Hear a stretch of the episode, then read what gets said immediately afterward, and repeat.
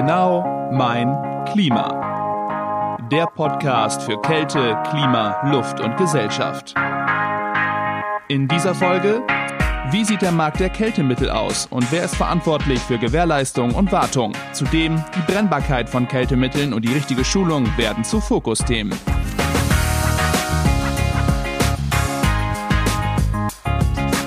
Moin und herzlich willkommen zu Genau mein Klima.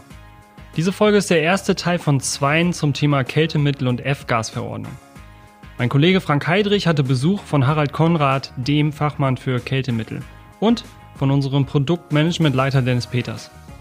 Wer denkt, die F-Gas-Verordnung ist ein alter Hut, sollte unbedingt aufmerksam zuhören. Alle anderen aber auch. Im ersten Teil gibt es den Überblick über den Kältemittelmarkt und dann geht es ums Eingemachte. Gewährleistung, Garantie, Wartung. Wer ist eigentlich für was verantwortlich? Achtung, Wortwitz, hier kann es brenzlig werden, denn die Brennbarkeit von Kältemitteln wird thematisiert. Die Branche muss geschult werden, vor allem weil die Erfahrung mit neuen Kältemitteln oft noch fehlt. Harald Konrad sagt, wir haben keine erfahrenen Monteure, die den Jüngeren was zeigen können. Und jetzt entspannt durchatmen beim Waldspaziergang und gute Unterhaltung. Ja, äh, moin zusammen. Wir treffen uns hier heute Morgen in schöner, lockerer Runde. Einmal kurz zu den Personen, aber ich glaube, ihr kennt euch. Harald Konrad. Ich sag mal einfach ausgewiesener Fachmann der Kältemittelbranche. Und äh, Dennis Peters, Kollege von mir, Leiter des Produktmanagement. Wir wollen heute wirklich über diese F-Gase-Verordnung, wie sie im Volksmund heißt, sprechen. Oder genauer gesagt die EU-Verordnung Nummer 517 aus dem Jahre 2014. Warum kommen wir dazu? Ich bin ganz ehrlich, bei unseren Kunden, mit denen ich immer wieder spreche, mit denen ich immer wieder unterwegs bin, gibt es so viele Unsicherheiten. Da gibt es dann die F-Gase-Verordnung, dann sagt einer wieder DIN EN 378, Wartungsintervalle, Dichtigkeitskontrollen. Also Harald, wie beobachtest du das am Markt? Äh, vollkommen richtig. Die Unsicherheit äh, im Markt ist äh, gravierend, die ist gigantisch hoch. Ich habe also nicht nur mit Kältefachbetrieben zu tun. Die meisten Kältefachbetriebe wissen so langsam jetzt, wo die Reise hingeht und wie das funktioniert. Aber die haben natürlich das Problem, diese Kenntnisse dann an die Betreiber zu vermitteln, weil die müssen ja schlussendlich dann diese Zeche bezahlen. Die müssen also das Geld auf den Tisch legen dafür, für diese Veränderungen, die auch notwendig sind, gar keine Frage. Aber äh, es ist schon äh, für die Kältefachbetriebe nicht so einfach, das entsprechend rüberzubringen. Das ist so. Ja, du bist ja dann jetzt auch bei den Kältefachbetrieben unterwegs. Dennis, Entschuldigung, wir sind mehr bei den Heizungsbauern und den Gemeininstallateuren unterwegs. Wie beobachtest du das bei unserer Kundschaft? Ja, da sind die Kenntnisse wahrscheinlich dann noch einen, einen Tacken weniger. Die beschäftigen sich auch mit dem Thema, hören viel aus der Fachpresse, werden mit Sicherheit auch, auch durch Fachmänner informiert. Ähm, wir bieten ja ein großes Portfolio an Schulungen über den Campus an. Ähm, aber eigentlich merkt man immer noch, wenn man Vorträge dazu hält, dass die Augen dann erst aufgehen und dann so die ganzen Hintergründe, gerade in, in weil es dann immer wieder in die DN, EN 378 reingeht, die dann diese Kundschaft dann eben gar nicht kennt oder wenig kennt, äh, dann halt doch dann immer noch komplex wird und die Augen dann erst aufgehen. Okay, die EN 378 schreibt ja auch verschiedene Szenarien oder Dinge, die man beachten muss. Es gibt immer noch dieses Sicherheitskältemittel R410A, da ist es, glaube ich, nicht ganz so schlimm, aber wir gehen ja immer mehr, wir auch als Hersteller, auf dieses Kältemittel R32, was ja sehr stark propagiert wird. Im Prinzip ist es ja brennbar halt. Ne? Es ist brennbar, gar keine Frage. Ob das jetzt im Sicherheitsdatenblatt ausgewiesen ist oder bei Materialprüflabors, wie auch immer, also die, die Entzündlichkeit ist ganz klar definiert. Äh, wobei man natürlich sagen muss, äh, wir reden ja dann nicht über ein reines Kohlenwasserstoff wie zum Beispiel Propan. Also da ist natürlich die Zündfähigkeit äh, eine ganz andere. Deswegen wird ja auch der Unterschied gemacht, was Füllmengengrenzen und so weiter betrifft, in dieser EN 378. Ein Satz aber noch zur EN 378. Es ist also so, dass ähm, das schon eine Normative ist für die Aufstellungsbedingungen von Klimaanlagen, Wärmepumpen oder Kälteanlagen jeglicher Art. Äh, darüber hinaus gibt es allerdings auch noch entsprechende Produktnormen. Also das ist dann diese 60335-2-Reihe, die da noch draußen ist, für bestimmte Anwendungen. Und die liegen über dieser EN 378. Also man darf jetzt nicht nur die EN 378 allein betrachten, sondern äh, ich muss auch noch diese Produktnorm mit äh, in diese Berechnung mit einbeziehen, wenn es denn für diese Anwendung zutreffend ist. Das ist immer dann die Frage. Was es natürlich für die Betreiber wieder nicht einfacher macht. Es wird dann schon wieder etwas unübersichtlicher. Ja, ich höre immer das Wort Betreiber. Letztendlich ist der Betreiber verantwortlich, ne? Äh, Das sind zwei Dinge. Äh, es ist einmal der Hersteller, Firma Kampmann zum Beispiel als Hersteller von Geräten, wenn ich das jetzt so mhm. bezeichnen darf, die dann äh, für ihre äh, Produkte eine, eine Risikobewertung machen müssen. Diese Risikobewertung, was kann für Gefahren von der Maschine ausgehen, laufen dann in die Betriebsanleitung hinein. Da gibt's dann diese Sicherheitshinweise, nee, Achtung, dies nicht machen und jenes nicht machen. Und das ist dann die Grundlage für den Endkunden, für den der Betreiber dann ist, als Betreiber bezeichnet wird, ähm, der dann dafür die, äh, auf dieser Grundlage die Gefährdungsbeurteilung dann entsprechend durchführen muss. Dass die, diese Maschine, die ja dann auch sehr oft als Arbeitsmittel gilt, dann äh, sicher betrieben werden kann. Aber dann ist mit den Betreibern an sich, haben wir doch in der Regel keinen Kontakt, oder? Über die Montageanleitung, ja. was, wenn man das so weiter treiben will, ähm, aber sonst eigentlich eher weniger. Wahrscheinlich dann du eher noch aus dem Key-Account-Bereich. Auch wenig, weil die machen sich's einfach. Die geben das in der Regel durch Verträge ab an den Generalunternehmer oder Ersteller der Anlage und sagen dem, wir sind keine Fachleute, wir wollen gerne von dir eine Anlage erstellt haben, die den Richtlinien und Normen, wenn ich es mal so bezeichne, einfach entspricht. Darf man das vertraglich machen, Harald? Weißt du da irgendwie? Das kann man machen. Also es ist ja äh, Betreiber, was Betreiber betrifft, ist ja die Betriebssicherheitsverordnung mhm. das äh, Regelwerk, was da greift. Und die Betriebssicherheitsverordnung sagt ganz klar aus, dass äh, wenn der Arbeitgeber, so wird sie dann bezeichnet, äh, diese Fachkenntnisse nicht hat, dann muss er sich die eben halt holen, einkaufen, wie er immer. Und äh, das ist eigentlich das, was ich immer wieder erlebe, dass ganz viele Kältefachbetriebe auf einmal mit dieser Thematik konfrontiert werden. Die werden also, der Betreiber sagt, wenn du mir das jetzt hier einbauen möchtest, dann liefer mir bitte die Gefährdungsbeurteilung mit. Was rechtlich dann nicht ganz so stimmig ist. Verantwortlich für die Gefährdungsbeurteilung bleibt, äh, ist und bleibt der Betreiber. Ja. Vor allem ja auch über das, über den ganzen Produktlebenszyklus. Also einbauen ist das eine, aber dann geht's ja eigentlich erst los. Dann läuft die Anlage ja auch 20 Jahre. Ja, da hast du recht, weil die muss ja dann auch gewartet werden und der Ersteller der Anlage braucht ja nicht unbedingt derjenige sein, der die wartet. Richtig, das ja. kann jemand anders sein, aber verpflichtet, also für diese Wartung, für diese äh, Instandhaltung ist natürlich dann der Arbeitgeber, also der Betreiber, der muss dafür sorgen. Wartung, Wartung ist ein gutes Stichwort. Wenn ich das richtig gelesen habe, gibt es verkürzte Dichtigkeitskontrollen, Wartungsszenarien, die man machen muss, Dennis? Also es wurde umgestellt. Vorher gab es eigentlich eine Mengenbegrenzung oder eine, eine Mengenstufe, wann man welche Wartung machen musste. Und jetzt wird halt dieses CO2-Äquivalent berechnet und dann danach eben gewartet. Hat man eine Anlage mit hohem CO2-Äquivalent, muss man, hat man eine verkürzte Zeit, ja. Hätte man jetzt gar kein F-Gas, sagt das die Norm nicht mal aus oder das Gesetz nicht mal aus, dass dort gewartet oder Dichtigkeit kontrolliert wird. Oder was ich, was ich für ganz problematisch halte, eine solche Aussage, weil wenn ich zum Beispiel jetzt äh, mit dem natürlichen Kältemittel Propan diese Anlage betreibe, und ich äh, gebe dann raus, dass ich dann keine Dichtheitskontrollen machen muss. Also dann, dann kann es gefährlich werden. Ne? Genau. Ja, aber das, das deswegen rein die F-Gase-Verordnung sagt das erstmal aus. Aber die F-Gas-Verordnung, die sagt ja nur etwas aus über die fluorierten Treibhausgase genau. und dafür ist ja auch geschaffen. Mhm. Äh, diese diese Dichtheitskontrollintervalle, äh, die kann ich ja auch verkürzen. Ich muss ja nicht mich an diesen Regeln halten. Das sind Mindestintervalle, die da eingepflegt äh, worden sind. Wenn ich jetzt da Propan einsetze, Ammoniak einsetze oder CO2 einsetze, dann kann es natürlich notwendig sein, dass ich noch kürzere Dichtheitskontrollintervalle mhm. oder Wartungsintervalle durchführen muss, weil es eben halt dann um teilweise um Gefahrstoffe geht. Ja. Äh, und da muss ich natürlich auch dafür sorgen, dass die Anlage auf diesen äh, Top-Zustand ja. bleibt. Ja. Also das Problem ist ja, dass wir jetzt in der Kältebranche doch immer vermehrt jetzt auf diese Brennbarkeit achten müssen. Also es gibt jetzt äh, in der Zukunft kaum noch Kältemittel, die äh, unbrennbar sind. Also die Brennbarkeit wird äh, doch schon die Kältebranche sehr stark belasten und äh, beschäftigen.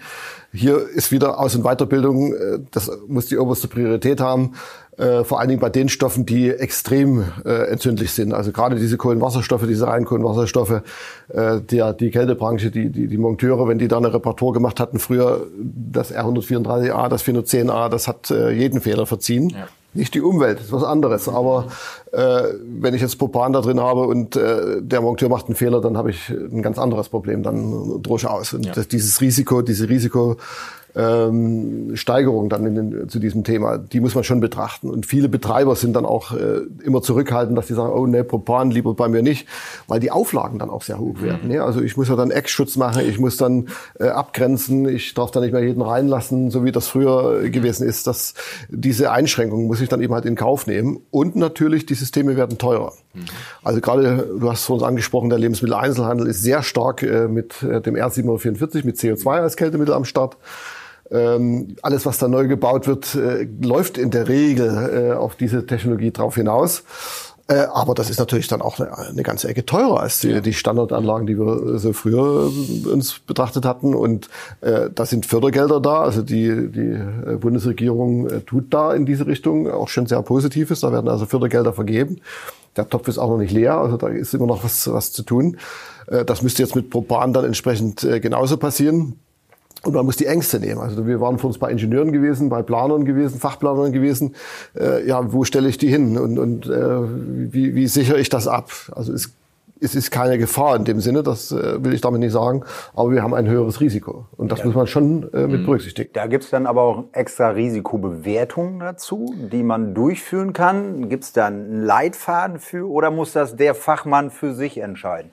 Danke für den Hinweis. Das ist genau das, was äh, in der Kältebranche fehlt. Wenn Sie jetzt mit einem Heizungsfachmann sprechen, der muss irgendwo eine Gasleitung oder eine Gastherme installieren, der weiß ganz genau, was er zu tun und zu lassen hat. Es wird kein äh, Monteur an eine, eine, einer Gastherme äh, schrauben, der nicht diesen, diesen Gasschein in der Hand genau. hat. Das ist jetzt kein Gesetz, dieser Gasschein. Das ist ja von den Energieversorgern gefordert, dass da eine entsprechende Qualifikation da sein muss. Das ist jetzt bei den Kälteanlagen völlig anders. Wir gehen jetzt in diese Brennbarkeit hinein. Ja, was muss denn derjenige haben? Der dort an solchen äh, gefährlichen, doch schon Stoffen, ja. mit solchen Stoffen hantiert, das muss man so sehen. Ähm, da sagt man allgemein von Sachkunde spricht man dann, der muss irgendwie geschult sein. Ja, aber was steckt denn jetzt eigentlich dahinter? Und was muss der denn alles, bevor er an diese Anlage drangeht, bevor er da äh, Anlagenteile öffnet, sich dieser, diesem Risiko aussetzt? Was muss er vorher alles berücksichtigen? Äh, muss er ein Feuerlöcher haben? Muss er äh, bestimmte Gasdetektoren äh, dabei haben? Etc. pp.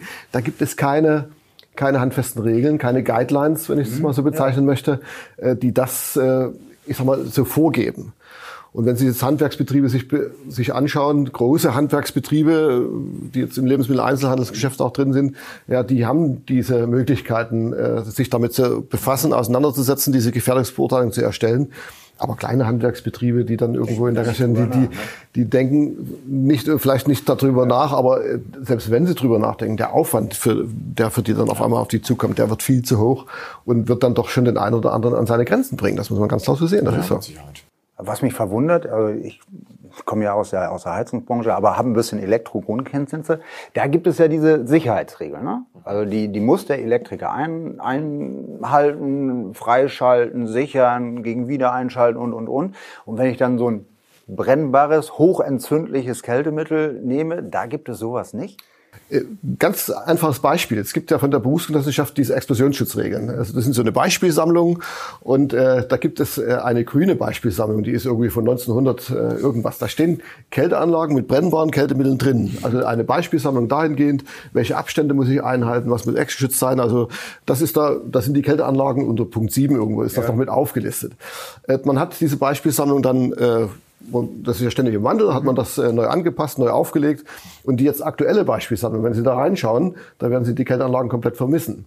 Weil die Berufsgenossenschaft ist zu den zur Kältebranche gegangen, hat gesagt, äh, wir wollen das hier mit einpflegen. Äh, habt ihr da Ideen? Und der Kältebranche hat gesagt, nee, brauchen wir nicht. Wir haben keine brennbaren Kältemittel. Okay. Es ist, es ist ja so gewesen, dass wir Anfang der 2000er Jahre über, über, äh, über brennbare Kältemittel ne? äh, gar nicht drüber nachgedacht haben. So, jetzt kippt das wieder und das jetzt wieder hineinzubringen im Nachhinein. Also, das sind ja viele Kenntnisse weg, viele, äh, viele äh, Entwicklungsgänge. Sie haben gar nicht stattgefunden. Die hätten äh, zwingend notwendig sein müssen. Und das muss ich jetzt erstmal wieder aufbauen. Wir brauchen ein bestimmtes Zeitfenster dafür, um diese brennbaren Stoffe sicher in die Systeme wieder reinzufliegen. Also ich gehöre genau zu dieser Generation, die diesen Umgang nicht gelernt hat. Also ich habe 98 an meiner Ausbildung angefangen, so bis 2001. Und äh, da war brennbares Kältemittel praktisch kein Thema. Also alles nur Sicherheitskältemittel. Sicherheitskältemittel. Ja. Äh, aber und somit ist das, ist das sicherlich, sind da Wissenslücken im Markt vorhanden. Und das war bestimmt 10, 20 Jahre lang kein Thema. Ja, Oder kein konkretes.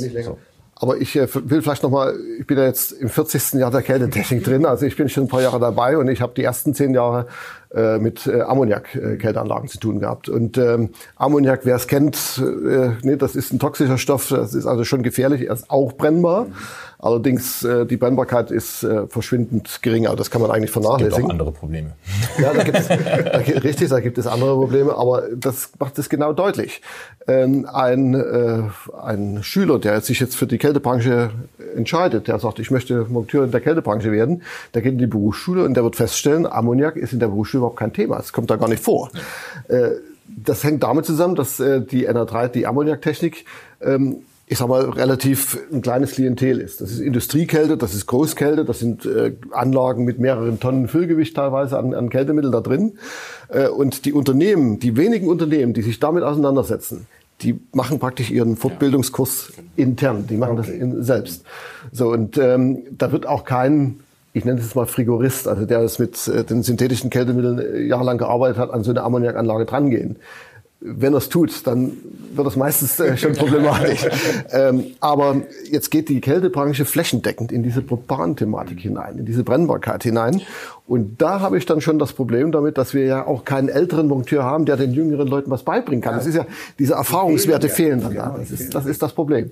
Und äh, da müssen wir uns äh, noch ein bisschen gedulden. Also wir sollten das nicht, äh, den Bogen nicht überdehnen und jetzt mit Macht das Ganze da forcieren, weil das könnte dann doch schon zu Unfällen führen, die auf der Gegenseite dann wieder äh, auch ähm, Widerstand hervorrufen. Denken Sie an die Berufsgenossenschaften, die werden andere Auflagen erstellen, das wird dann teurer werden. Denken Sie an die Versicherungsgesellschaften, wer versichert eine solche Kälteanlage oder ein solches Gebäude mit einer brennbaren Kälteanlage, mit einer Kälteanlage mit brennbaren Kältemitteln überhaupt noch ab. Das sind so Dinge, die dann in der Folge eintreten könnten, wenn wir das nicht sicher und vernünftig äh, auf den Weg bringen. Ja.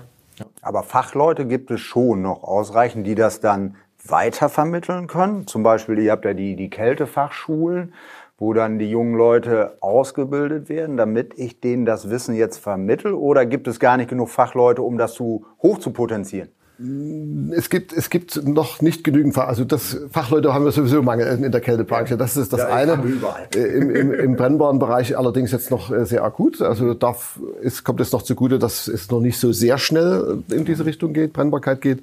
Ähm, aber ich habe damit ein ganz anderes Problem, weil das Thema, dass wir natürlich jetzt, äh, wenn wir ähm, nicht aufpassen, wenn wir, wie gesagt, das nicht sicher gestalten, dass wir dann das Problem kriegen, dass äh, die, diese Brennbarkeit dann wieder äh, in die Diskussion verteufelt, verteufelt wird, in, in, die Diskussion hineinkommt. Das ist nicht zielführend. Also zielführend muss ja sein, die Umwelt zu schützen. Das ja. ist also das, was die oberste Priorität hat. Und es muss jedem klar sein, dass wir an der Brennbarkeit nicht mehr dran vorbeikommen. Also das, die, die, auf die Brennbarkeit werden wir in der Kältebranche definitiv zusteuern ob ich jetzt ein hochentzündliches Kältemittel einsetze oder ob ich jetzt ein moderat entzündliches Kältemittel einsetze, das ist dann äh, jetzt erstmal zweitrangig, weil der Gesetzgeber unterscheidet nicht, brennt oder brennt nicht, sondern das sagt nur, äh, ist, also das unterscheidet er schon, aber brennt ein bisschen oder so, das gibt es da eben halt genau. halt nicht. Es gibt dann eben halt die akute Brennbarkeit. Aber genau das ist auch wieder die Problematik. Hier ist immer noch sehr viel Dynamik im Gang. Äh, es ist so, dass äh, wir ja in der Vergangenheit in der CLP-Verordnung, also diese Verordnung, diese Gefahrstoffverordnung, hatten wir ja keinen Unterschied zwischen der Brennbarkeit von Propan und der Entzündlichkeit von R32 zum Beispiel, was ja die Firma Kampmann ja schon einsetzt. Äh, es war beides im Sicherheitsdatenblatt als H220 extrem entzündbares Gas geschlüsselt. Ähm, das ist eine Sache, die das, die, die Kältebranche so nicht kennt. In der Kältebranche gibt es eine andere Normative, das ist die EN 370, schon mehrfach angesprochen. Der Vorläufer für die EN 370 ist international, das ist die ISO 817, der ISO-Standard. Und das sagt eben die Kältebranche, dieses R32 ist äh, schwer entzündlich. Das ist also äh, mit einer langsamen Brenngeschwindigkeit ausgestattet und solchen Dingen. Und ich brauche eine sehr hohe Zündenergie, ganz im Gegensatz zum Propan, um, um das zum Brennen zu kriegen. Ähm, das hat sich jetzt geändert. Die CLP-Verordnung hat sich praktisch der ISO-Norm weitestgehend angepasst.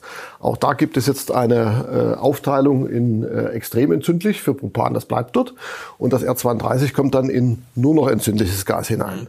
Aber was das für Folgen hat für die Branche, für den Umgang, für den Monteur, äh, muss ich ein ex-geschütztes Absauggerät haben für R32 oder nein, äh, bei Propan diskutiert da keiner drüber, dann muss ich das haben. Aber wenn ich auf einmal merke, da gibt's ein H221, also nur noch entzündlich, ja, wo ist dann, muss, ist dann der, der, der Eckschutz in dieser Ausführung dann, ist das überhaupt noch notwendig? Und diese Guidelines, die du angesprochen hattest, das ist das, was äh, im Grunde genommen da noch ein bisschen Mangel ist. Und was wir auch noch anpassen müssen. Auf die Gesetzeslage wird sich ändern. Also das wird in der Zukunft so sein, dass wir ähm, die ein oder andere Regel dann doch anpassen müssen an diese, an diese Thematik. Und auch da wieder die Kältefachbetriebe, die müssen sich ständig auf diesen aktuellen Stand, Kenntnisstand halten. Also. Und ich weiß auch nicht, ob das immer diese, ich nenne das mal Verniedlichung von, von manchen brennenden Stoffen, ob das so dienlich ist. Du sagtest das ja gerade. Ähm, wir machen da eine Unterscheidung zwischen etwas brennbar und nicht brennbar und doch brennbar und viel brennbar. Ähm, ich merke so in den, in den Schulungen, die wir halten, dass eigentlich die Leute viel besser damit klarkommen, dass man sagt, das brennt und das brennt nicht. Und wenn es brennt, dann habe ich XY zu tun. Egal, ob das dann Propan ist oder R32.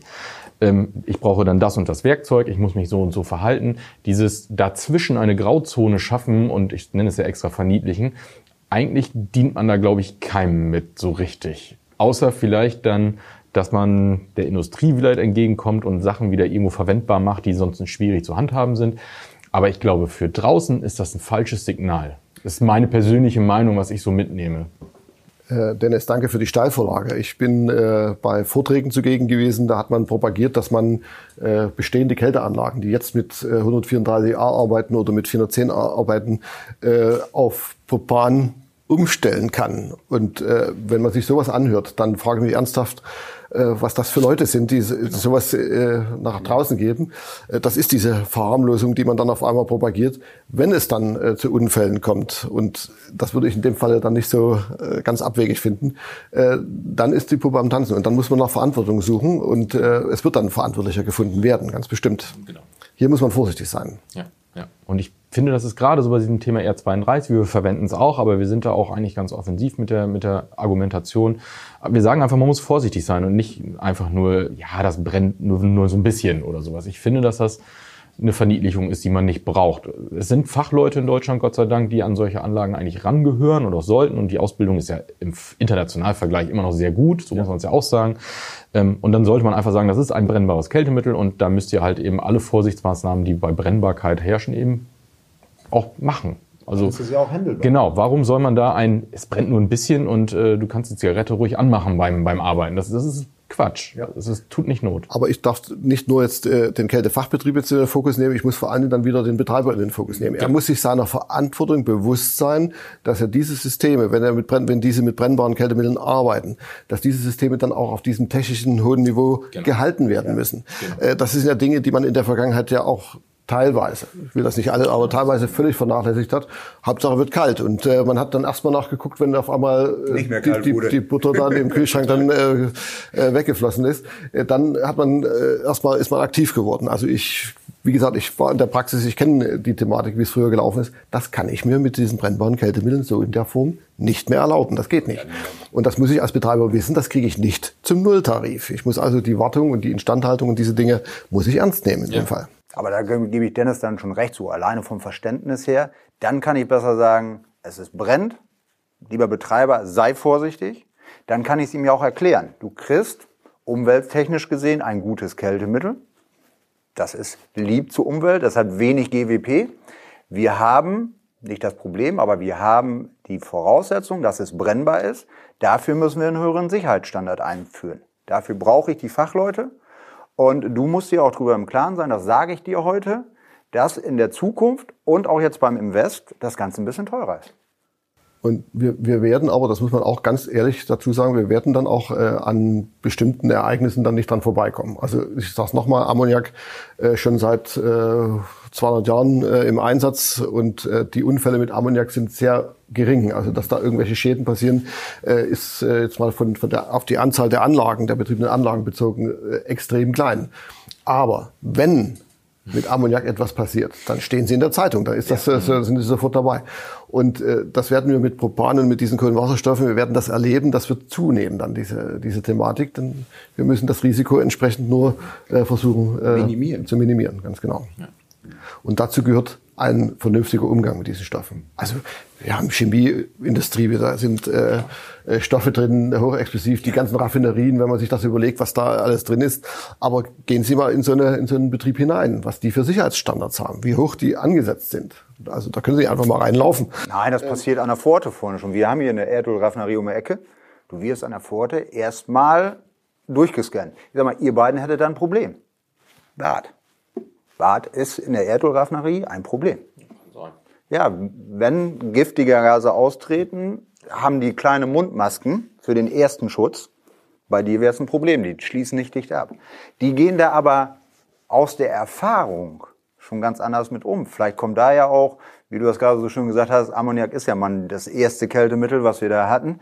Ähm, vielleicht passieren deshalb auch weniger Unfälle, weil man immer sensibel damit war. Ne?